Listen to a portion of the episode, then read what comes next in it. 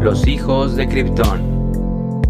Ni hao, gente bonita del internet, bienvenidos una semana más y la última, de hecho, Sí. de esta cuarta temporada a su programa favorito de habla hispana, Los hijos de Krypton. Ignacio Velázquez Madrugal habla como cada semana y como cada semana también presento con mucho amor y mucho cariño a mi amigo, maestro y hermano Mauro Cortés. Mauro, ¿cómo estás de hoy? Triste, nostálgico, Christopher, pero bien, loco. Eh, como bien dijiste, ya el último. ya el último. Y fíjate que es- me gusta porque es un programa chido, especial. Es un programa Ru- Rucón. Chido justo- Liro. Chido Liro para la banda tranza. y, y, ah, bueno, ya entremos sin más preámbulos, sin más vaselina. ¿De qué se va a tratar, líder? Vamos a hablar de los MTV Unplugged, este formato que tanto nos marcó a nuestra generación. Un Sí. formato que vino a revolucionar nuestra generación. Es un hito, güey. Hay un antes y un después de este, de este formato. Entonces, vamos a culminar esta cuarta temporada hablando de ello. ¿Cómo ves, mi estimado? Me encanta, me encanta, me encanta, me. Ay, ay. A ver, vamos, tenemos un poco de información para que Tenemos también información de todo tipo. A, ver, sea, empieza, líder. Empieza así sin Sí, más, ¿no? A ver, ¿cómo se originó esta madre? Ajá. Te voy a decir, te voy a decir, te- les voy a decir, amigos, cómo se originó. A ver, los orígenes de los Unplugged, desde un punto de vista artístico, apuntan a un concierto que dio el músico inglés Sting. ¿Sí ¿Te acuerdas de Sting, no? El de, de Police. Sí, mucha gente lo ama, mucha gente lo odia, a mí me da igual. ¿Te da igual Sting? Fíjate que sí, es que no. O sea, es, Es, que, que, es raro, ¿no? es que fíjate que yo siento que Sting es el bono de los Sí, 80. Sí, sí, es sí, como sí, que es chido, pero, Pero es tan fíjate que ahí te va, voy a- o sea, se supone que tengo que leer esto que me puso Mauro. No, no, pero, pero ahí les va. A mí Bono, Especial de Sting y de YouTube. a mí fíjate que Bono me caga en los huevos. pero es que tú eres Odio muy Bono. 80. Odio Bono. Es que no sabes qué pasa, que también se me hace súper falso, güey. Pero es que a mí también Sting. ¿A ti también Sting? Sí, pero me da igual, como bueno me Sting, da fíjate igual. que no me queda súper bien, pero me da igual. Sí, a no mí- sé por qué. Ah, pero a ti bueno te caga. A mí me, Bono me caga. A mí los dos me da súper igual. Los dos me gustan algunos. Eh, X. Es que detrás de esos pinches lentes raros y de toda esa filantropía se me hace que ahí hay algo ¿No? extraño, oscuro y asqueroso, güey. Y como lo acabas de decir, incluso lo critican en varios capítulos de South Park. Hay un capi- hay una, un, un par de conciertos que iba a dar con Pavarotti. Ujú. Y el vato se supone que cuida el medio ambiente. Él fue de los precursores muy Ujú. fuertes. Y que el vato se le había olvi- olvidado su. eh, creo que era en Europa o viceversa. Creo que el vato estaba en Europa y viajó a Estados Unidos al concierto y se le olvidó su gorro de la suerte. El vato le tenía mucho miedo a salir con Pavarotti. Entonces, en un avión privado solamente iban los conductores, los pilotos y el gorro de Bono.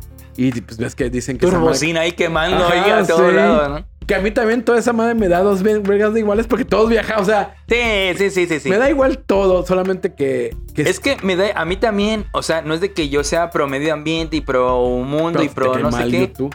Lo que no, es que lo que pasa es que, exacto, y como yo no soy pro esa madre, la neta me da igual, pero tampoco ando abogando por.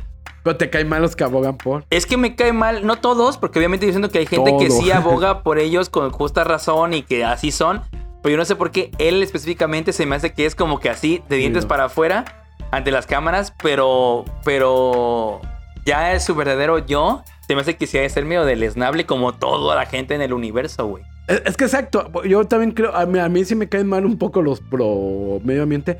Porque pues todos, todos chingamos la naturaleza. Que tú seas más consciente según tú y que tú hagas algo en beneficio no significa que yo no lo haga. A lo mejor yo lo hago inconscientemente. A lo mejor yo uso menos el agua cada vez que voy a miar.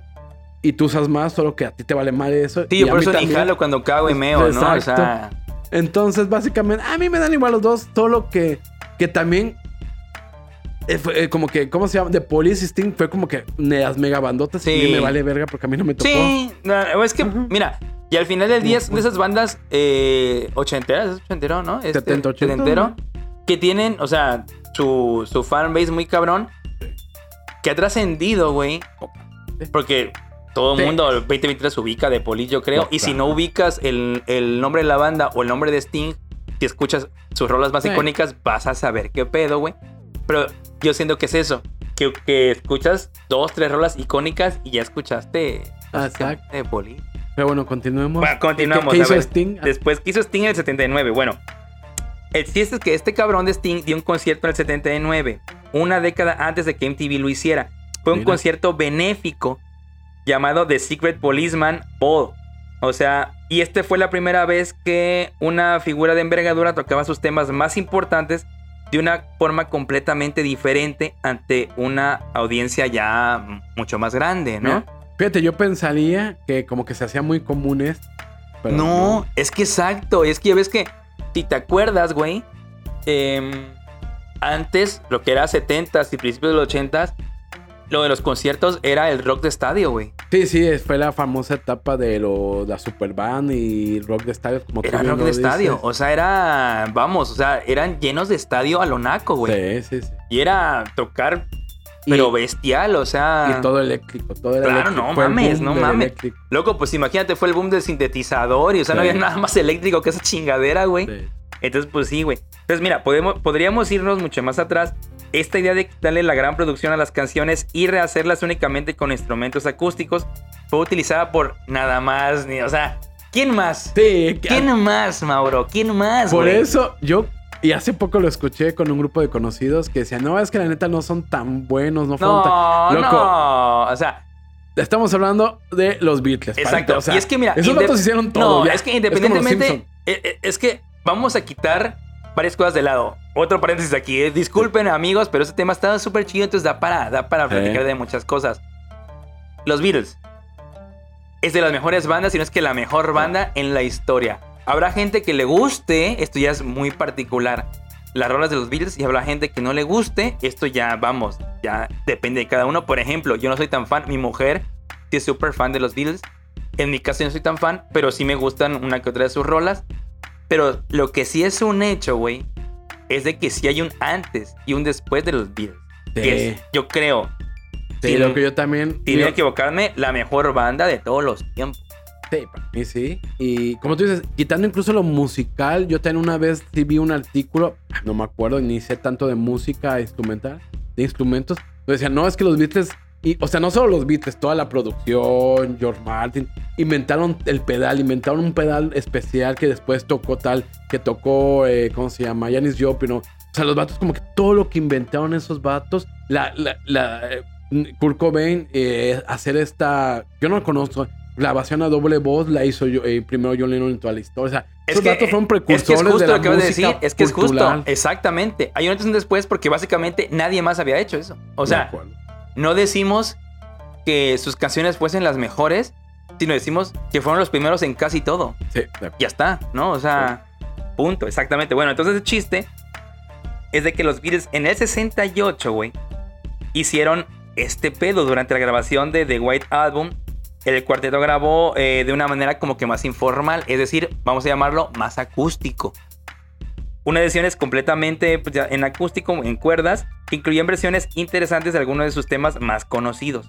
Este fue como quien dice El papá de los pollitos. el pre, ¿no? Todo esto, todo esto es lo pre, güey.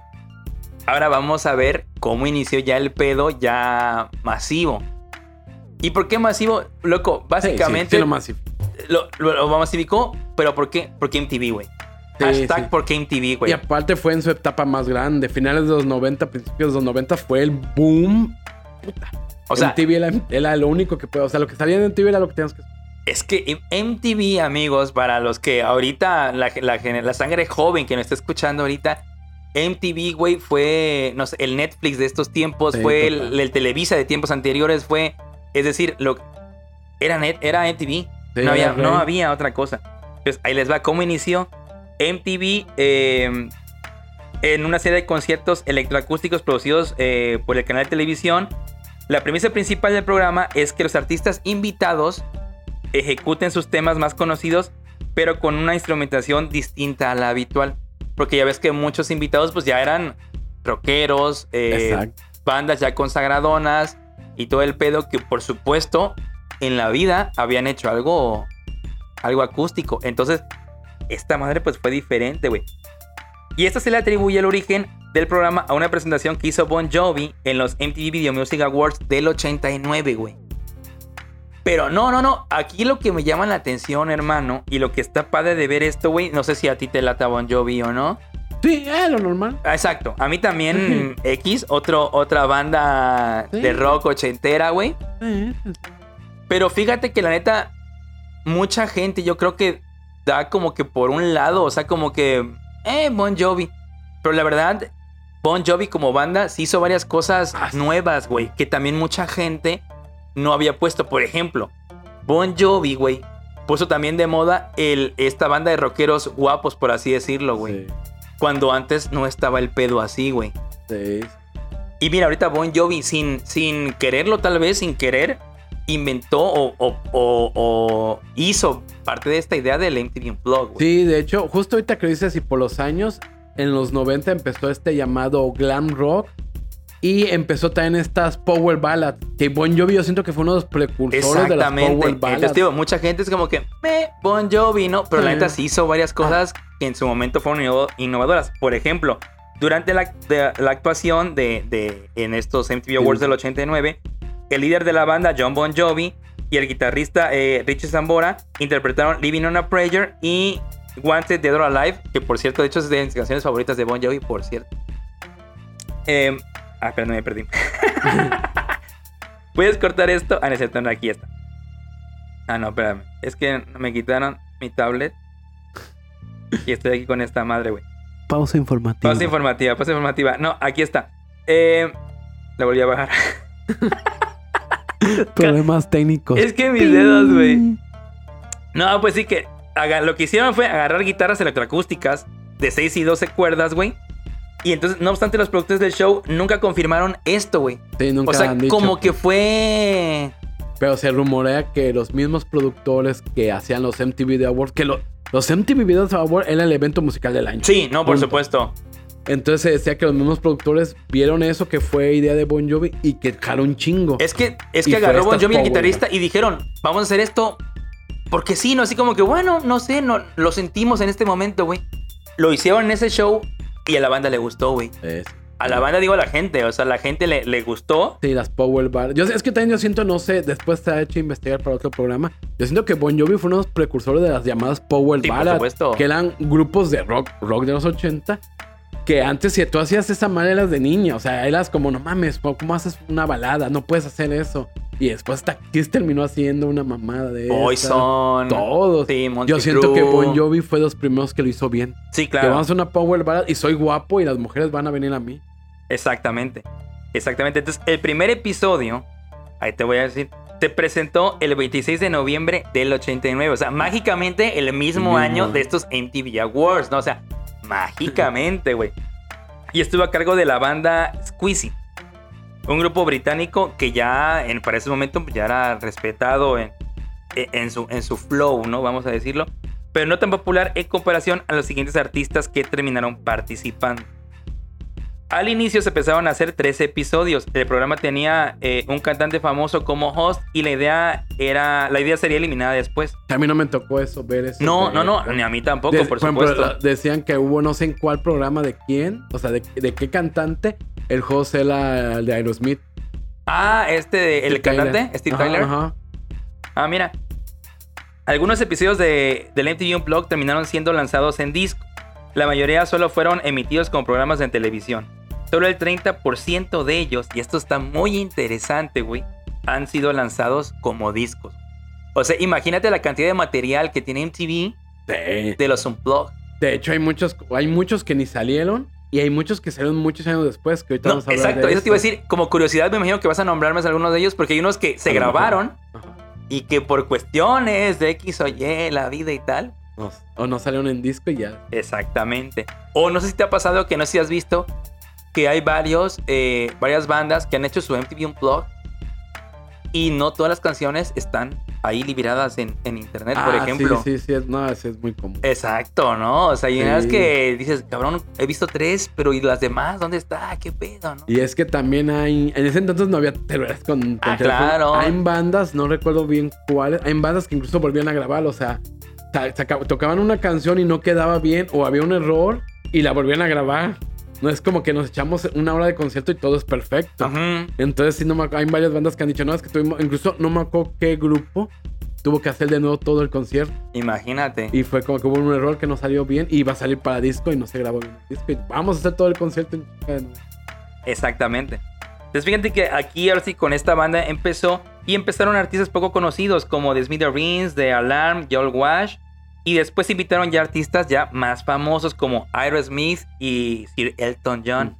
Durante estos primeros dos años, el programa no tenía un formato fijo.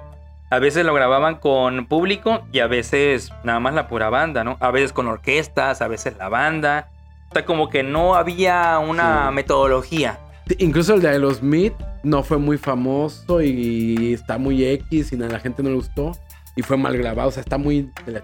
Es que pues, estaba en pañales, era así como que, bueno, vimos a, a- a John Bon Jovi y el guitarrista hacer esta madre, queremos replicarlo porque a la gente le gustó, pero no sabemos cómo, entonces como que empezaron, pues era la prueba, güey. Y era ya una banda grande Aerosmith, pero sí, bueno, no, por supuesto. tenía que llegar otro más grande. Eh, Exacto. El primer artista que definió el formato y logró trascender a niveles internacionales es que Sí, va, es que va a sonar va a sonar mamada. Ojo, aquí no somos pro Beatles ni nada, güey. Pero estos son los hechos, estas son las pruebas que por lo que decimos. ¿Quién fue el primer artista, Mauro? ¿Quién fue el que llevó todo esto al Sir- éxito? Sir Paul McCartney. Tenía que ser un, un Beatle. Exacto. Y es que justo como lo mencionas, el formato no estaba definido. Hay MTVs un blog donde no hay público. Hay otros donde ah, usaban orquestas en vez de música. Y Paul McCartney llevaba, cuenta, dice la historia, que llevaba una gira de, dirías tú, de estos conciertos super ochenteros y principios de los 90. Y el vato como que ya estaba harto y quería algo más íntimo. Y le dijeron, mira, la idea es hacer algo así. El vato dijo, va. Entonces yo quiero hacer mi banda así, todo con sonidos así. Y le dijeron, ah, pues usa la que estaban de moda, las electroacústicas. Y dijo, no, vamos a hacer todo. A, ah, bueno, usa acústicas. El vato ya iba a hacer, bueno, vamos a hacer eh, con, eh, con, ¿cómo se llama? Con guitarras acústicas conectados a amplificadores. Claro. Y el vato dijo, unos días antes dijo, no, esto es acústico, consígame un recinto donde la acústica esté tan buena y le vamos a dar tan fuerte que Vamos va a, rebotar". trobar, vamos a trobar aquí. O y sea, realmente fue todo acústico, o sea, no había nada conectado, nada enchufado. Ahora sí que Entonces, literalmente fue un plug que, que la palabra traducida al español es desenchufado. Exactamente. Entonces Paul McCartney marcó como que este formato tan chingón y es una y es y yo por ejemplo, ese sí lo vi yo. Y sí lo vi y sí vi a ese vato dando la guitarra Sí, sí, duro. Sangrando Sí, de los dedos, sí. ¿no? Chingar su madre, güey. Sí, muy bueno, por cierto. Exacto. Entonces, en el año del 92, se lanzan uno de los unplugs más importantes en la historia, el de Eric Clapton. Es que es una bestialidad. Ahorita vamos a dar datos duros y concisos de por qué marcó el despegue este unplug.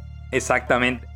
El gran maestro de la guitarra revitalizó su carrera y se convirtió no solo en el más vendedor en su formato eh, unplugged, sino también en el disco en vivo más vendido de la El historia. disco en vivo, o sea, El imagínate disco en vivo, un vato que ya no, ya no estaba de Ya moda, no Eric estaba en boga Eric Clapton.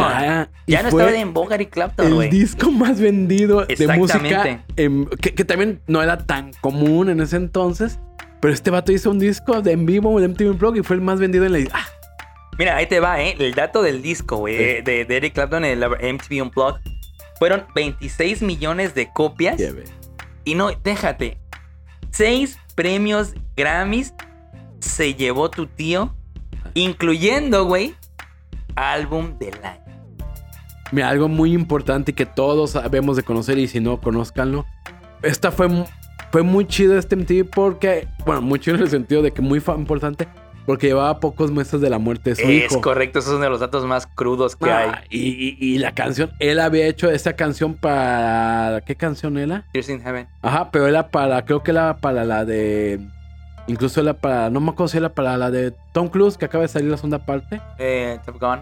Creo que era para Top Gun. Tom Gun es- ¿de qué año es? 80. y- No me acuerdo si era para Tom Gun o no me acuerdo si era para... El punto es que era una, él, él no, no quería poner letra y era una canción, hacerla En pura música. en pura música. Al final no sé si salió o no. El punto es que el vato como que le gustó mucho y nunca la, la dejó. Pasó lo de su hijo. Ah, es que, que que- es que no- fuerte, loco. Es no, que- que es- es- o sea, hasta te peliza la piel. no mames, realmente sí, ¿eh? Entonces el vato estaba muy dolido y dijo, voy a usar esta música que me gusta mucho y le voy a poner letra dedicada a mi hijo que acaba No, y de es que, fallecer. es que y y quien no es- lo escucha es es- un monstruo. Pues, eh, yo creo que es uno de los videos más vistos en los 90 de la historia. O sea, ese iba, en ese entonces iba a un bar así pop o bar medio gringo, chiles. Y estaba esa canción, loco. Y, y tú decías, este es un bar gringo. Y donde te dame una hamburguesa y una, una, una Pierce. Y una gente que no, es que eh, fue de los, de los videos más vistos de los 90 y los que yo más recuerdo ver de joven, de niño. O sea, Eric Clapton llorando y tocando. No. Loco, es que esa madre te Gracias, simbra, te simbra seas quien seas, güey. Sí, te simbras que- Y de hecho, el MTV Unplugged de Eric Clapton, para los que no lo hayan escuchado, es un discazo. Sí, tienen que es escucharlo a huevo. O sea, tienen que escucharlo a huevo, güey. Entonces ahí llevamos dos palomitas así, tin, tin, de culto. De o sea, culto. históricas y de, de culto. culto. Para finales de 1993, cabrón. O sea, un añito después. Un añito después, ojo, un añito después, que esto bien, vienen, Sí, vienen ¿eh? hits, viene, o sea, es una punchline así tras otras, punch, punch. Sí. Nirvana. Nirvana Ah. edita su MTV Unplugged en Nueva York, que se, termina, se terminaría, perdón, convirtiendo en, vamos, no un disco de culto, en el disco Sí, de culto, güey. Para el rock y que fue publicado semanas después de la muerte de Kurt Cobain. Loco, es que también, o sea, venimos de Eric Clapton, algo triste y tómate. Curiosamente empezó la polémica años después de que Kurt Cobain nunca le gustó ese disco. Tan so- tus palabras que leíamos, ah, loco, es que te- te- tan De hecho, si escuchas, eh, si escuchan el, el, el MTV Unplugged de Nirvana, ya ves que eh, hay pa- partes como lo acaba de decir Mauro, como es en vivo, el, el disco lo graban ahí al momento y tal, ves que hay partes donde Kurt Cobain está platicando con, los, con la banda, con el público, entonces Ah, sí se nota que como que hay cosas que no le van, no le van latiendo, güey. sí, de hecho el vato al final, después, meses después, se dice que el vato como que insistió en que nunca saliera el disco. Fallece y pues ya, Ah, o sea, obviamente güey, los derechos. vamos por a cobrar dinero. que me estás comentando. Y el vato se dijo en una entrevista, dijo, lo que más he odiado y por lo cual ya quería terminar con Nirvana, palabras de Kurt fue hacer ese disco. Porque nues- nuestro estilo, que era el grunge, que hicieron tema, pues son músicas dándole Sí, guitarra. güey. Dijo, y pues para vendimos nuestros estilos por unos cuantos dólares. Puñado de dólares. Entonces, es la contradicción, pero es un discazo. Y Es un discazo, güey. Considerado que tiene uno de los mejores, si no el mejor cover de la historia, que es The Man Who Sold the World. de- Es un super cover. ¿Cómo se llama este vato que tenía fallecido? Ay, el que se pintaba. Sí, sí, sí, del Easy rey, del, del- del rey camaleón. Ajá. Pero bueno, se me fue el nombre, perdonen. Ahorita lo ponemos. Pero, pero un discazo loco. Y sí, o sea, de los mejores discos de la historia. Es del, es, de, de hecho, es un gran David disco, güey. Perdón. Es un gran disco, güey. La verdad, también, igual, si no lo has escuchado, Ah. es un mega disco. Bellum, Steven Pro, ¿qué, qué me hablas, chavo? De hecho, ta- tan buen disco es que ya ves que eh, Pearl Jam, que, que vino también a grabar, creo que no me acuerdo si fue un año después o por esas Sí, fechas más o menos, le, le impuso tanto el, el pinche disco de Nirvana, Eh. güey. Porque le tocó grabar, eh, venía Pearl Jam de una gira normal, dijeras tú, bajaron del avión y los metieron a, a grabar el Unplugged. También igual Eddie Vedder dice que como que la neta no le latió tanto el, el Unplugged de, de Pearl Jam. Pero porque dice, es que escuchamos el de Nirvana y fue una joya y como que el nuestro nos dejaron como que hacerlo bien. O sea, fue como que más, ¿saben qué chicos? Vamos a lanzarlo a esta madre ya porque pues hay que vender, güey. Y, no, y ellos sintieron que no los dejaron prepararse como ellos Sí. hubiesen querido para sacar un producto como el de, como el de Nirvana. De hecho, el de Pearl Jam como que no tuvo tanto, tanta repercusión. Exactamente. No, sí fue un discazo. Pero en 1994, un año después del de Nirvana, publica el Unplugged Tony Bennett. Para los que no ubican a Tony Bennett, también un mega Sí. músico. Es un mega músico, la neta. Y ves que Lady Gaga ha grabado con él, mucha gente ha grabado con él. Tiene, es más como bolerón, como del estilo de Frank Sinatra, de. Polanca, de, esas todos esos monstruos. Exactamente. Entonces, también escuchan Tony Bennett, la verdad. Uno de los grandes cantantes de jazz y, y de estándaros en la historia. Y, es, y este disco, el de Tony Bennett, también logra el Grammy al álbum del año, güey. Pero es que también Tony Bennett tiene un bozarrón, ¿eh? Sí, Déjenme ah, es decirlo. uno o de sea, los mejores cantantes de toda la historia. para el que no ha escuchado a Tony Bennett, sí. Tal vez digo, el estilo ese musical exacto. no les lata, pero Mm. escúchenlo nada más como para escuchar la voz que tiene, la interpretación y todo el rollo, güey. El formato se empezó a, a diversificar y demostró que revivía la carrera de muchos artistas. Porque estamos hablando, por ejemplo, en el caso, como tú lo acabas de decir, Eric Clapton, ya para el momento que salió Ah. su MTV Unplugged, No era nada, con todo No, respeto, ¿no? ya, El ya, vato ya no estaba muy fuera, ya Yo estaba muy no, fuera. No, no, no salían en TV, que lo que salían en TV decíamos que era lo que mandaba. Exactamente. Y Eh, Tony Bennett mismo, Tony ya para ese momento que salió su Unplugged, también estaba muy fuera. de acuerdo. Y ahora sí que vamos a hablar también de eh, el MTV Unplugged en nuestro idioma, Sí, en que español. dato o no dato importante. Otro acierto de los productores que metieron grupos en español que Bueno, no, ya, ya empezaba la movida, justamente a finales de los principios de los 90 empezaba la movida. Pero tú dices, ah, no mames.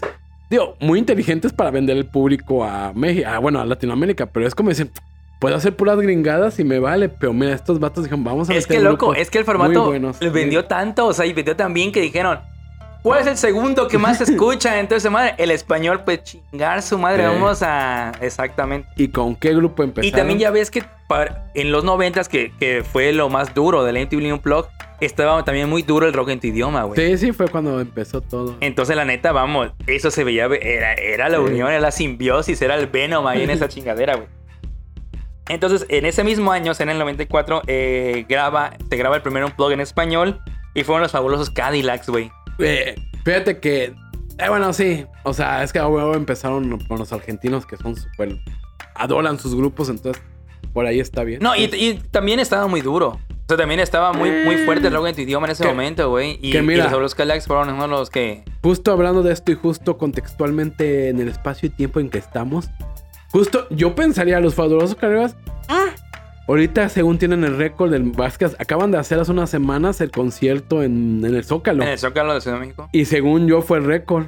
O sea, Sí. ni Paul McCartney, ni Chayanne, que Chayanne creo que era el número 3, ni... Chayanne, yo, yo iría a ver Chayanne gratis.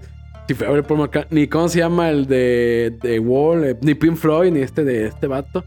O sea, según, según, según también los pinches datos del gobierno eh, son medio curiosos. Yo tengo otros datos. Sí, según los famosos caras, fue el lleno más grande en toda la historia de conciertos gratuitos en el Zócalo. Es y que, sí se ¿sabes veía qué? río de gente. Es que lo- volvemos a lo mismo que, que hablamos hace unos minutos. Los fabulosos Cadillacs es un grupo estadiero, güey. Sí, Es sí, un grupo, o sea, es un concierto de estadio esa madre. O sea, es el desmadre masivo, Sí. la verdad. Em, entonces fueron los encargados en, en grabar el primer disco en español en eh, septiembre del 94. Y un mes después, ¿Quién lo hizo? Dime quién fue el papá de los pollitos en México. exacto, y esto le va a alegrar al doctor. Saludos, doctor. Los caifanes. Los Sí. caifanes fueron los encargados de grabar eh, un mes después el MTV Unplugged. Y a diferencia de los fabulosos Cadillacs, sí tuvieron su presentación lanzada como álbum. Sí, me acuerdo que yo compraba. Ese álbum era difícil de encontrar pirata, pero sí lo encontré. este estaba muy morro, loco. pues, ¿de Loco, qué desgraciado, güey. Y sí, está, está chidillo. Sí, la verdad. La verdad sí, sí está bueno. A mí te, yo ya lo he dicho varias veces en, en este podcast inclusive, no soy fan Vamos a, vamos a editar esto. no de. Caifanes ni de ni de Oye, ¿viste que está en un pedo ahorita el Ah, Markovich. ah, O sea, eso, es que ahí te va. Tenemos a. ¿Cómo se llama? Saúl. El de, el de ¿El de Caifanes, Caifanes? Hernández. Saúl Hernández. Que papá, bueno, padre de familia, pro ambiente, ¿no le crees? Y el otro Markovich que amenazaba a su hija, le pegaba a su mujer. Ese es el rock, vamos, ahí está. O sea, ¿de qué me hablas? Él es el rock. Sí, esos son los 80 y las drogas haciendo efecto. Saludos, Markovich, esperemos que salgas bien. Exacto. Ojalá. Y por supuesto que una de las bandas más importantes de Latinoamérica tenía que tener su propio unplug, aunque no de la manera tradicional. Para 1996, Soda Stereo estaba promocionando su último disco de estudio y tras varios años de pedirles que tocaran, Gustavo Cerati, Charlie Alberti y Zeta Bosio aceptaron, pero con una única condición. ¿Cuál fue, Moro? ¿Por qué fue diferente? Y esto pues sí es como Sí. que ya bien sabido por todos. ¿Por qué fue diferente el unplug de Soda Stereo? Porque hicieron instrumentos eléctricos. O sea, a ellos les valió madre el Sí. unplug. Sí, ellos sí fueron como. Gustavo música. Cerati dijeron, vamos a grabar el unplug, plug. Sí, Básicamente. exacto, Va a ¿no? nuestra manera. Exacto. Y pues básicamente ya estaban, eh, de- ya estaban valiendo verga el grupo. Entonces ellos pueden hacer lo que quisieran. Sí, básicamente Eran ya. los reyes de Latinoamérica. Exactamente. Entonces el resultado fue uno de los unplugs eh, más épicos que se han visto, donde la banda argentina mesuró un poco el sonido poderoso que tenía en vivo para acompañarse de una orquesta que refrescó las rolas, como un misil en mi placard o entre caníbales. Pero todos recordaremos esa presentación por la colaboración que armaron con Andrea Echeverry, Sí.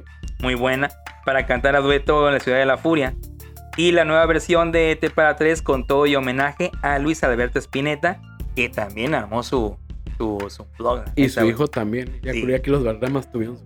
Dante también tuvo ahí su. Sí. Fíjate que yo sí creo, y a pesar de mis amados caifanes, sí es el unplug más famoso en español. O sea, Incluso Sí. lo pongo al nivel de los. O sea, para Latinoamérica es un plug, es él un plug. Sí. Es, es el disco acústico. O sea, no me hables Sí, de, sí, sí. de que, ay, quiero hacer. No, la verdad, ya lo hizo Soda Stereo ya.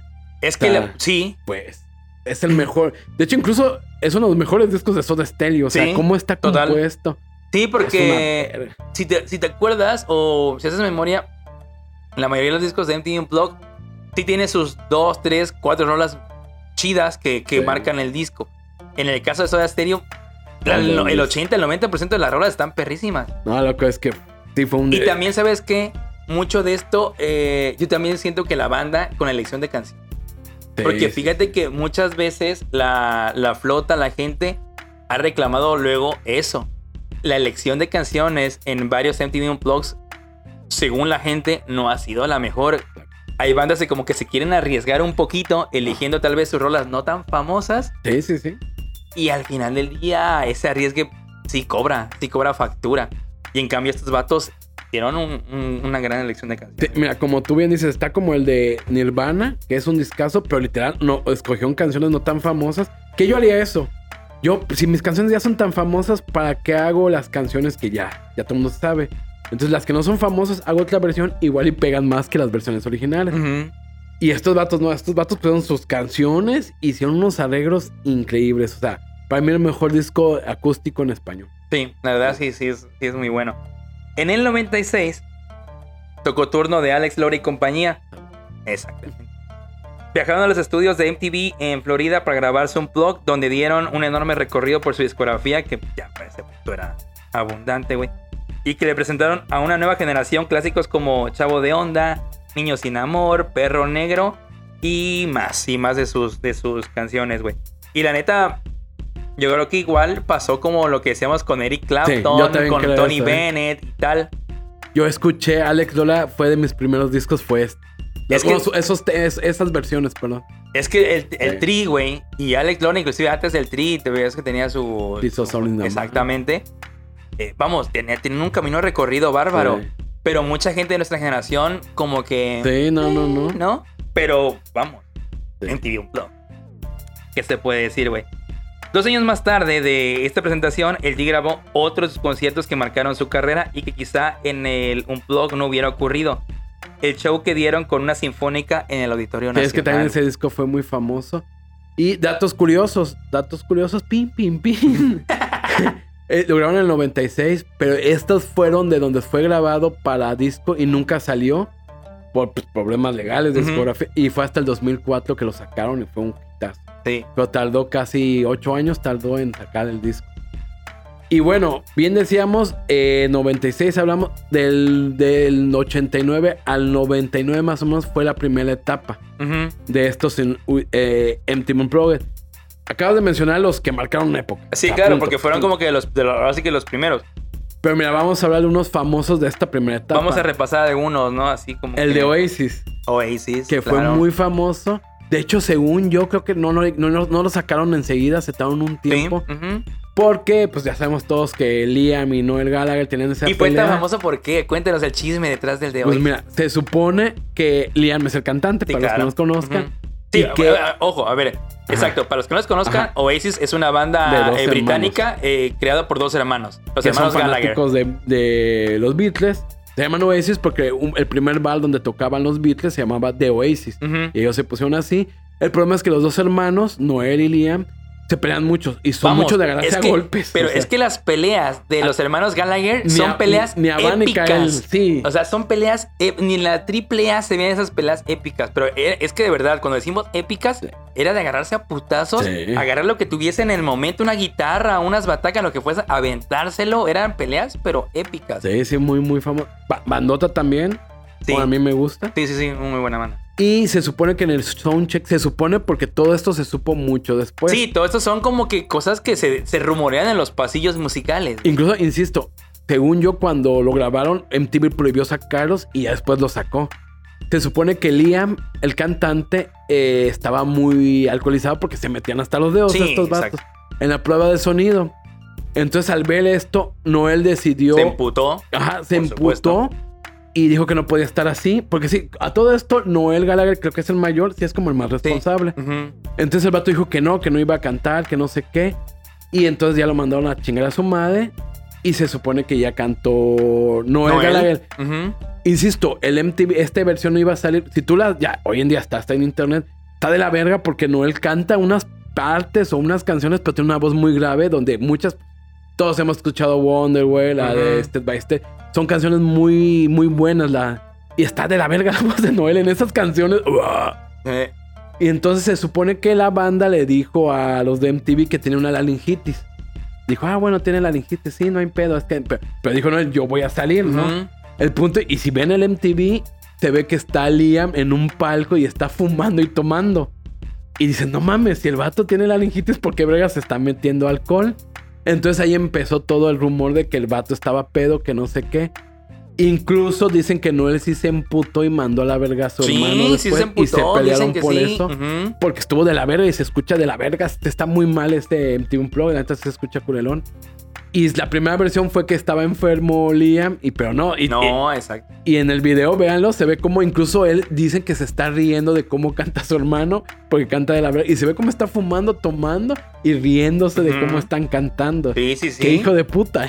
Sí, no, pero es que así eran. Es que Sí, los dos sí. hermanos así eran. O sea, se los juro. O sea, no, no eran mamadas nuestras, güey. Eran de los que iban a salir al concierto, se envergaban, se agarraban a putazos y salía uno o ninguno. Ajá, sí. O sea, sí, güey. Exacto. ¿Qué otro El- grupo? ¿Qué otro? El de Pearl que acabas de decir. Pearl Jam también. Estuvo bueno, bueno. Sí, estuvo bueno. O sea, tiene sus, sus versiones. Por ejemplo, la de, la, la de Black. Sí. Esta versión de Black es muy icónica de ese, de ese MTV Unplugged. Es una muy buena rola.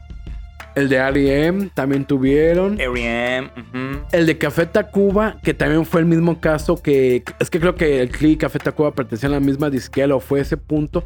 Que lo grabaron eh, en el noventa y tantos y salió hasta el 2000 verguero. Y también Café. Tacuba, es importante decirlo. Creo, no sé si fue la primera banda de habla No. hispana Ah, sí, de habla hispana- y la- y única. eh, la- y, única, como ahora lo acaba de decir, que tiene dos. Unplugged. De hecho, eh, creo, según yo, hasta el 2021, 22, solamente hay dos bandas. Y justo las acabamos de decir, Café Tacuba y R.E.M. Porque R.E.M. sí dijo, no mames, quiero volver, como tú bien dijiste, quiero volver a hacer algo bien. Sí, Y exacto. los datos espe- Y Café Tacuba son las únicas dos Sí, bandas. o sea, pues. O sea, Café Tacuba es Café sí, Tacuba. la, con la neta. Y también fue muy icónico. Fue muy icónico y curioso, como no salió el disco, el video también fue muy repetido en México. La versión de Una Mañana de José José que Ujú. cantaron fue muy, o sea, también siento que los apoyó mucho a su carrera y obviamente sonaban mucho. Muy bueno ese, ese primer. Más antes vamos a hablar del segundo. Este primer MTV Unplugged, muy bueno que Sí, Tacuba. sí, sí. Y también les dicen que les gustó mucho a los productores porque el vato era muy ameno y se hacía mucho desmadre con la Sí, gente. pero es que el vato siempre ha sido Sí. así. Y fíjate, otro que quiero mencionar de esta primero, que estuvo. Fíjate que este fue muy trascendental, pero fue como que a los seguidores de esta banda. Sí. Algo curioso. El de Kiss. Eh, bueno, justamente MTV Unplugged ya había servido para revivir varias carreras. Sí. eh, la de Eric Clapton. Entonces Kiss también eh, se acercó. Totalmente. vamos a hacerlo. Pero entonces, como Kiss ya no, ya, ya no, ya no figuraba, literalmente Kiss. Entonces la cadena empezó a convencerlos de hacer algo que Gene Simmons y Paul Stanley salían con sus con los con los originales, con S. Frehley y Peter Criss. En ese momento eh, Kiss ya no tenía su agrupación original. Ah, ok, ok. ujú. Entonces dijo, va, pero, pero, no- y no sé por qué los productores sí tenían acercamiento con los otros dos de Kiss.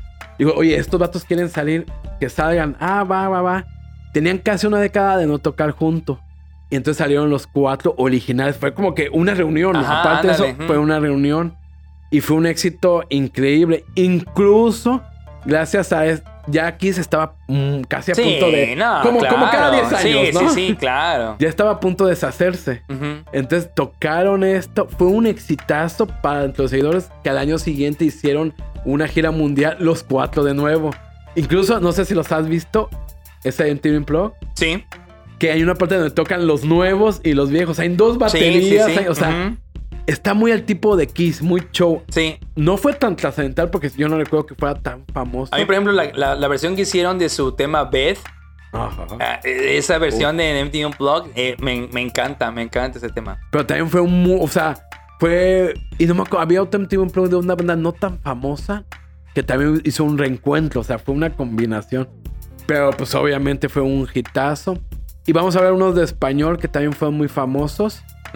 Eh, tenemos el de la ley. Ah, de la ley Que fue también. también muy- igual, igual pasó. O sea, es decir, Sí. la ley, a pesar de ser un grupo eh, noventerón y tal, empezó fuerte, de ahí como que se fue desinflando y esta madre les dio como que esta, esta fama internacional, loco. Total. Es que como tú dijiste, la ley no, no sonaba en México. No, era un grupo Este, muy en- local, era un sí, grupo que era muy famoso. En Chile. Exacto, fue muy, muy de sector, ajá. Pero esta madre, pum, vale. Sí, sí, la ley lo ayudó Todo el mucho. mundo conoció a Beto Cuevas. Dice, "Ah, ¿quién es este cabrón, no? Por ejemplo, güey. También justo yo siento que ahí fue donde a mucha gente ya empezó a dar hueva porque, bueno, esto es evidente. Si tú tocabas con MTV Unplugged, obviamente como era de MTV, lo pasaban a cada rato. Sí, Entonces como que era, va, está chido, pero ya me tienes hasta la madre Sí. que pongas el duelo. Ya.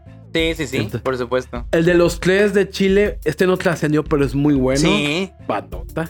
sí, es una muy buena Y yo banda. creo que otro que sí tuvo todo fue el de Shakira. Ah, sí trascendió, le dio fama. Claro.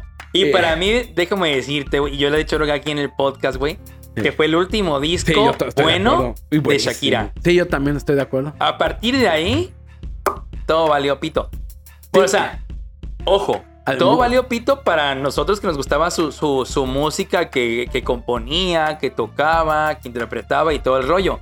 Para ella, todo, a partir de ahí, todo Ah, mejoró. Sí, sí, sí. sí. Porque Ganó en dólares hay un ya. antes y un después de, de- eh, de- en Shakira del MTV Unplugged, güey. ¿Estarás de acuerdo, güey? Totalmente, loco, totalmente. O sea, pasó de, de pies descalzos a tener 3 millones de pares de zapatos que ponerse, güey, después del MTV Unplugged, güey. Sí, sí, es que me justo tocado decir, en el 98, ¿dónde están los ladrones de escaso? 2000 MTV Unplugged, 2001 eh, Servicio de Lavandería Eh, laundry con- Service. con su versión, o sea, de- Ah. Yo- sí, sí. O sea, ahí es donde, a ver, Claro. quiero ganar en dólares a chingar a su madre. Es que, ¿sabes qué pasa, güey? También, también se combinó. O sea, yo siento que para, para esa época. ¿Cuándo salió, ¿Cuándo salió el Unplugged de Shakira? En el dos- 2000, 2000. 2000. 2000 exactos. Mira, con el nuevo milenio, ahí les Sí. va. Y la gente que nos está escuchando, y más que es de nuestra edad, más rucona, no me dejará mentir. O no sé si piense igual o diferente que yo. Ahí nos escriben en los comentarios, por favor. Pero con el nuevo milenio pasó esa madre. Uno, MTV ya para ese momento era Dios. Sí, sí, sí. Ya, vamos, es que vamos, o sea, era una cosa.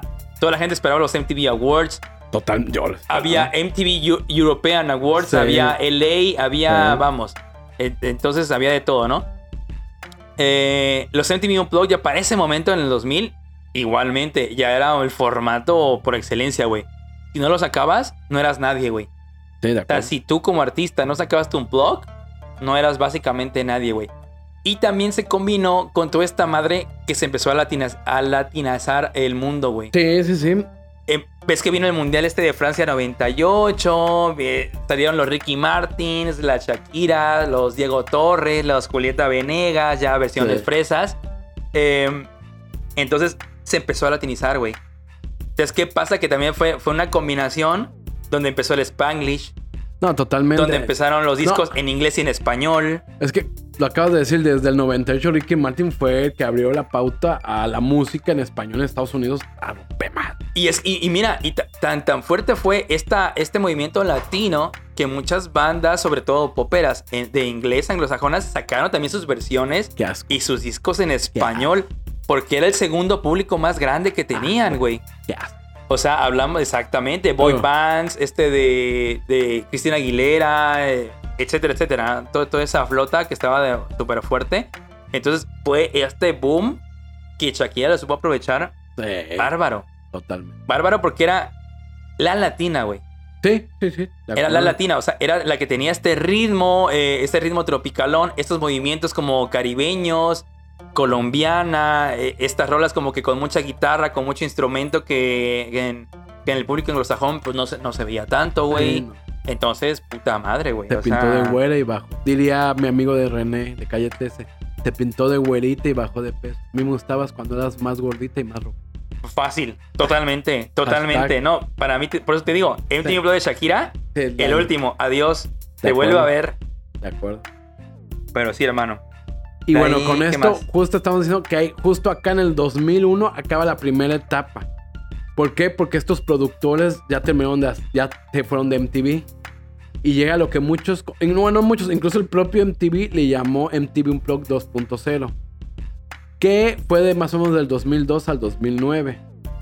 Eh, aquí justamente como ya nos hacían, ya, la gente ya no está acostumbrada a ver show- shows tan largos, es, fueron como que hicieron muchísimo menos, muchísimo menos y más cortos. ¿Qué tanto menos? Ahí te va, dato importante. En esta etapa 2002 al 2009 solamente hubo tres artistas en español que hicieron MTV Unplugged. No Sí, mames. sí. O sea, de 2002 al 2009 solamente en 7 Exacto. años, güey. Exactamente. Que justo los acabas de decir. ¿Cuáles dijiste de estos? Dije Julieta Venegas, Ella fue. dije Diego Torres, Fue él. eh, Alejandro Sanz, me parece, no sé, puede no, ese creo que fue después. Em, Pero lo acabas de decir. lo acabo de decir. Sí, muy famoso. Hombre, mujer. Hombre. Del que acabamos de hablar. Neta. Sí, Ricky Martin. Sí. Mm. Eh, bueno, hombre. Bueno, no, hombre.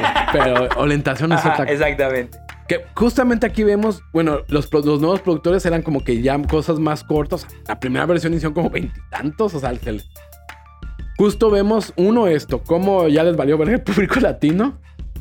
Dos, se dedicó, por ejemplo, ¿quiénes estuvieron aquí? Bon Jovi, Amy Winehouse, Alicia Keys, grupos muy como gringos. Sí, que súper, súper. Korn.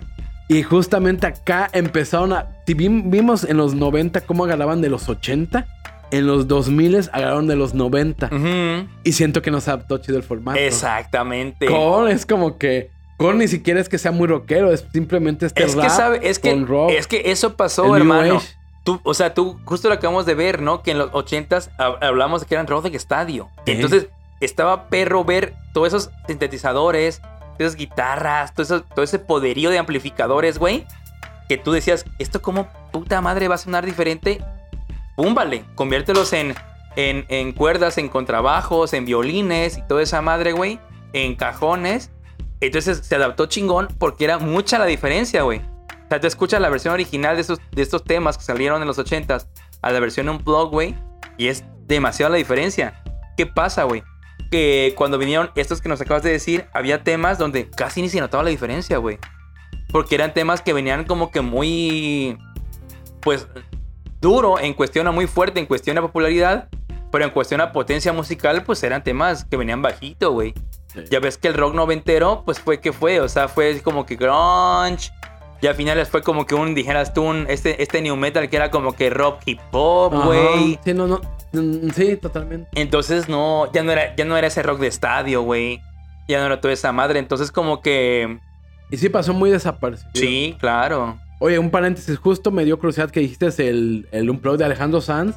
Fue en el 2001, todavía fue de la ah, primera esta fue la etapa. primera etapa. Y este fue uno de los conciertos que se tuvo que grabar de nuevo dos veces porque Alejandro Sam le pedía a la gente cantar, interactuar. Pero el, como iba a ser lanzado en disco, no tenían preparado eso. Entonces cuando grababan la pista, se escuchaba silencio. Entonces decían, oye, Mm, ya. Alejandro Sam, no hagas esto. Entonces dijo, bueno, vamos a hacer como que un concierto rápido para la gente y ya uno donde yo canto todo. Mm, Y ese mira, fue... quedó bueno, de hecho. Sí, sí, es que justo dije, a ver si no fue esta segunda etapa, pero no. Y sí, fíjate que esta segunda etapa, yo creo que el más destacable que yo recuerdo, el de Ricky Martin, porque sí, sí. Pero eso también, y yo lo que, ojo, fue el más destacado porque ya para ese momento Ricky Martin ya era, Ah, sí, ya estaba muy perro. sí. Porque digo, musicalmente hablando, tampoco es que haya sido así. Ah, pero, pero, ah, es que era muy pop. Mira, yo siento que estuvo. Ah, ah, Ricky Martin, Ricky es que Martin. sí, Pero sí, esta segunda etapa, aquí vemos cómo ya empezó a bajar. sí, claro, se notó Y- un chingo, Y mira, vamos a dejar esto para la conclusión. ¿Por qué cre- creemos que bajó? En el 2010 se le lanzó el formato. Aquí lo intentaron de nuevo hacer internacional y hicieron un chingo. Ah, no sacaron varias, pero vamos, todos pas- por debajo del agua, ¿eh? O Uno sea, de los más famosos, por ejemplo, el de Panda, que fue su último disco. Fue famoso, ¿no? Fue Sí, famoso, fue bueno, famoso, sí, claro, sí, claro, muy- que sí fue Ah, famoso. Mira, a nosotros no nos gustaba Panda, pero movió un chingo. No, no, y de hecho, por ejemplo, ese disco de Panda, Sí. ahí te va, es el que yo más he escuchado, o sea, de Ah. Panda. O sea, lo que voy es de que es el que más se ha sonado de, de sus de, de toda su pinche discografía, güey. El de los Tigres del Norte, que estuvo muy bueno. El de los Tigres del Norte. Fue donde salió este René. René, Paulina eh, Rubio, creo, ¿no? También Ajá, estuvo ahí. Calamaro. Ajá. El de Bob Esponja, ahí salió. Zoe grabó, que también fue muy, muy famoso. Fue muy famoso, fue muy Ajá. famoso. Pa- a mí, fíjate, ¿eh? La neta, yo que eh, fui fan de Zoé durante mucho tiempo, güey. Mm. Digo, fui, no, sé, no, no es porque no sea ya, sino que como casi todo en la vida, ya lo nuevo ya no me ha gustado mucho.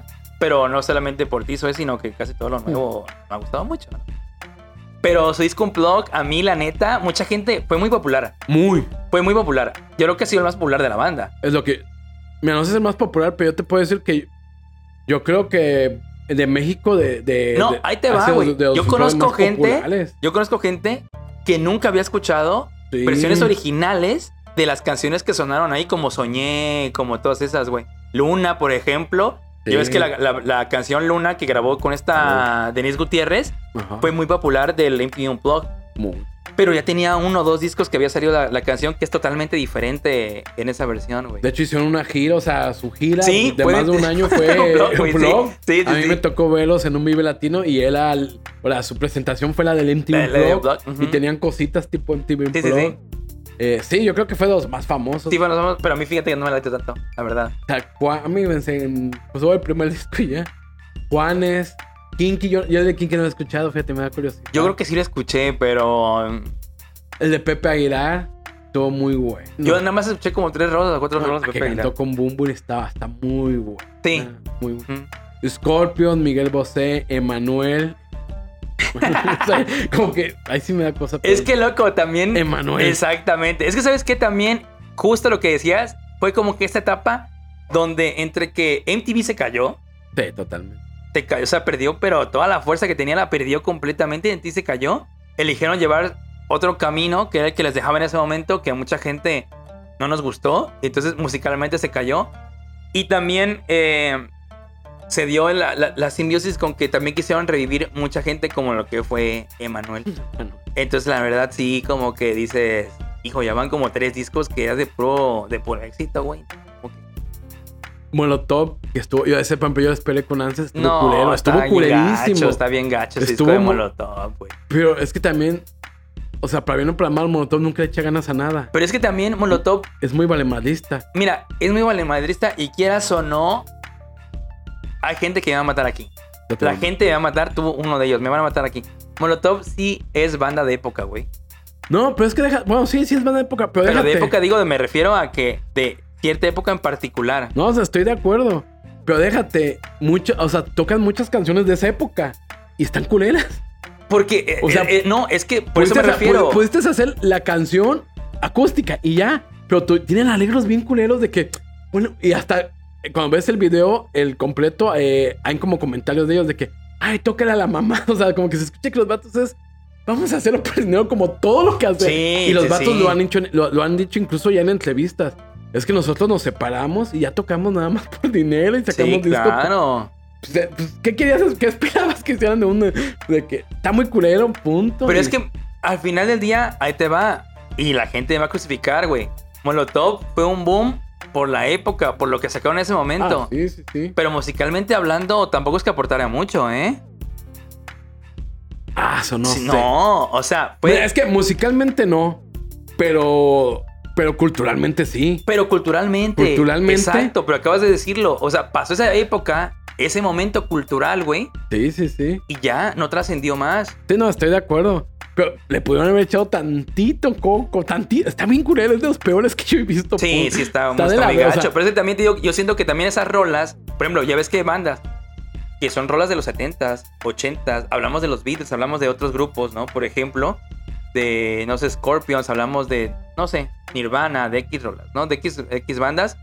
Tú las tocas, o sea, las, las ponen, las ponen en los 90s, las ponen en los 2000, las ponen en 2010, las pones hoy en día y siguen teniendo mucho peso, güey. Las rolas de Molotov ya no tienen ese peso, güey. Ya pasó ese momento, güey, cultural, ya pasó ese momento histórico. No sabes. No, yo Este, siento que no, hermano. Mira, yo te dejo así de simple. Yo- Quítalo, pero o- o- dilo, obviamente, objetivamente, sí, sin, este, no- sin esta nostalgia, güey. Es que así te la dejo. Y es lo que a mí me sorprendió de los auténticos de, de los famosos cada. Yo creo que muchas bandas mexicanas ya no tienen. Bueno, para mí Café Tacuba ya no tiene el peso.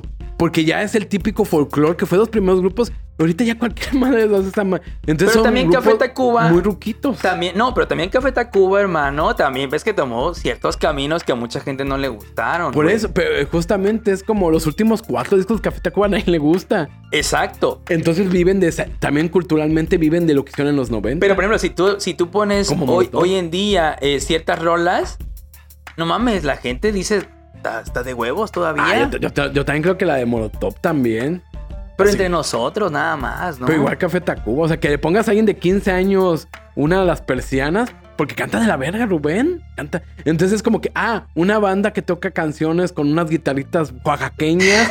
Ahorita Sí. todo el mundo lo hace. Incluso Sí, gente de. claro, claro. Yo siento que estos. La, la neta, aunque me duela, porque yo soy muy rock de los 90, está súper muerto. Sí, no, en totalmente. De que vive por la gente que vivimos No, esa época. totalmente. Pero yo siento que dentro de los muertos, Molotov sí es el más madreado. Mira, yo siento que sí, pero más que por el contexto, porque también los vatos han sacado mierda tras mierda. Ah, bueno, O sea, claro. eh, ¿cómo se llama? Café Tacuba se esfuerza en hacer algo medio no, decente, y es pero que Molotov. yo lo que voy es por sus mismas letras. Por eso, por O eso. sea, su- las letras de Molotov tenían relevancia en ese momento, güey. Sí, sí, no, de acuerdo, de acuerdo. O sea, hoy en día la ¿Qué? No, pero. Que no se Jacobo, Jacobo. ¿Quién es Jacobo, cabrón? Sí, sí, sí. Pero incluso hasta te digo, yo siento que lo pueden actualizar. Incluso en una entrevista que acabo de ver, saludos a Escorpión Dorado, los vatos dicen, ahorita ya no podemos criticar al gobierno No. porque no. Y es como que, a ver, muy rockeros, muy chinga tu madre el PRI, pero ahorita no porque se enojan. Si fueran muy rockeros sería, vamos, o sea, entonces es como que, ah, bueno, y hasta lo mismos mismos lo dicen, en este nos reunimos por el dinero y está ah, bien. claro, y- totalmente. Sí, Claro, no. está muy culero. El punto es Sí, que el está punto muy es que sí está culero. muy culero, muy, muy, muy culero. Café Tacuba sacó su segundo. El segundo. Yo lo esperaba mucho, también está medio culero. Está medio, Sí. no, hermano. O sea, está culero y medio. Sí, sí, sí, la neta, sí. Sí intentaron, contrario a Molotov, trataron de hacerlo con orquesta y no quedó, eh. Ahí sí, fíjate que no quedaron las canciones, no quedó. Lo que se les puede dar de bueno, dirías tú, es que. Y- o sea, lo intentaron. lo intentaron. Lo intentaron. pero sí, fue, me defraudó. Boombury lo sacó, también está culerón. Es que a Bunbury, bueno, yo no lo puedo ver con ob- objetividad. Yo no soy fanático de Bunbury, Es- ya lo saben Bunbury aquí. es Dios. Y no, es que el vato está es muy Dios. pirado. El vato ya está muy El pirado. Güey. es Dios. Liam Gallagher, y así se vendió. Por fin, él solo hizo un MTV Unplugged decente, y así lo vendieron. Y bueno, ellos, este formato empezó hasta el 2020, que empezó la pandemia. Empezaron a hacer un MTV Unplugged desde tu casa, desde la comunidad de tu casa, una pendeja, que eran con muy poca gente. De hecho, era nada más el, el staff y ya. Y hasta la fecha sigue el formato. Hemos repasado un poco de la historia, hemos visto cómo se ha caído. Ahora nada más para terminar tu conclusión. ¿Por qué crees que ya no es tan impactante? Mira, yo creo que simple y sencillamente por, por las plataformas, por, por lo que hay hoy en día. Sí, justo yo también decir lo mismo. Ah, mira, ya ves, es que, por ejemplo, antes era impactante porque era un conjunto de todo. O sea, era un conjunto de eh, MTV como cadena, eh, la televisión como, como medio número uno de entretenimiento, güey. Y las pinches gringadas como medio número uno de, de- de tener cosas. Entonces se, se conjuntó el hambre con las ganas de comer y fue súper impactante ese momento. Ahorita, por ejemplo, ya, ya YouTube, ya hay Spotify, ya hay Amazon Music, ya hay Deezer, ya hay plataformas, ya hay TikTok. Entonces, ahorita vamos. MTV ya no es lo que era antes. Te digo, tomaron un camino completamente diferente que a mucha gente, sobre todo de nuestra generación, no le gustó. Y ya hoy en día, ya la música. Por ejemplo, no sé si te acuerdas que MTV, el primer video que lanzó MTV fue el de Video Kill the Radio Star. Que era básicamente irónico, ¿no? Porque ya ves que el, coro decía eso, ¿no? El video mató a la, a la estrella de radio, güey. Y el video literalmente mató a la estrella de radio, güey. Y yo creo que ahorita básicamente podríamos decir eh, TikTok kill the video star, güey. la neta, güey. O sea, así como MTV y los videos mataron la radio, las plataformas mataron a MTV y a la televisión, güey. Y hoy en día el medio para consumir música ya no son los canales de, de- de música de, de- este tipo, güey. Ya son las plataformas. güey. O sea, la gente se entera más de una rola nueva a través de TikTok, güey. Estoy totalmente de acuerdo. Totalmente de acuerdo. Eh, estoy bien. Para Sí. nada importante. Eh, yo también creo. Gracias, Mauro, por tu aporte. no, totalmente de acuerdo. Por ejemplo, yo, yo sí quiero decir que para mí el último MTV un pro chingón, yo creo que sí fue el de los Tigres del del 2011. ¿Para ti fue el último? Sí, loco, Sí, yo creo que también. bueno. Yo, yo sí me excité y sí, creo que una exnovia me regaló el disc. Pero.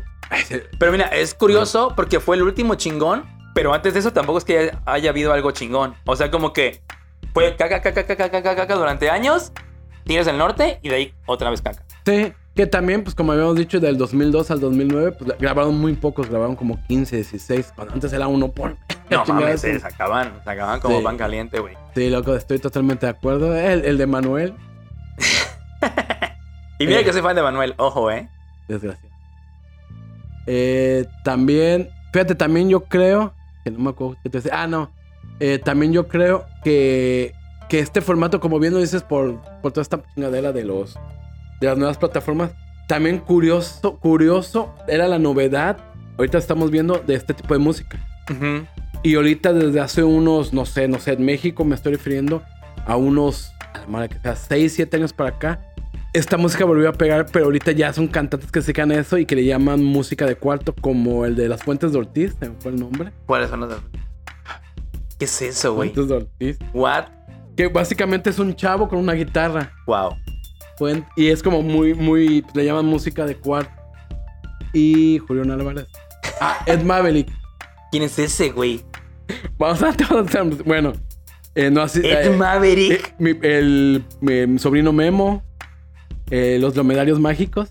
¿De quién estás hablando, güey? Bueno, lo vamos a poner en, en Spotify para, los, para en nuestro Facebook para que escuchen. Básicamente son chavos cantando cosas deprimidas con su guitarra Wow. y con un sintetizador. Pero, por ejemplo, La Fuente de Ortiz, eh, gracias a las redes, pero más que su música, en Spotify tiene récord en México que en un mes el vato tenía 5 mil visitas. El siguiente mes tuvo 5 millones. A es el artista madre, mexicano que más ha despegado. De un mes, literal, de- en 30 días de 5 mil a 5 millones. Es lo que decíamos, hashtag las redes sociales, las Sí, plataformas. y, y que la gente ha, ha- ha vuelto a adoptar este estilo de música muy acústico. Yo siento que también, al punto de vista, antes era la novedad ver a un artista tocando acústico. No importa que te gustara o no. Sí. Ahorita es que hay sí. artísticas que tocan acústico. Sí, claro. Que son tiempos o que hacen su gira acústica. De sí, que, verga, no podemos sacar más dinero. Eh, vamos a hacer acústicos. Como un tiempo fueron los, los hacer canciones con orquesta, los, los Ujú. rockeros. Entonces yo creo que todo lo que has dicho tienes razón, más también que el formato ya, ya no está de moda. No, exacto. Sí, por supuesto. ¿Cuál será el formato nuevo? ¿Quién sabe? Pero bueno, espero que les gustaran y pues nos despedimos. Nos despedimos, ¿Quién claro, sabe al final de temporada. cuándo? ¿Quién sabe hasta cuándo? Esperemos que no sea tanto, güey, pero bueno, ya, ya saben las razones, saben cómo está el pedo. En este tiempo, recuerden escuchar todos los episodios para que sepan luego de qué estamos hablando.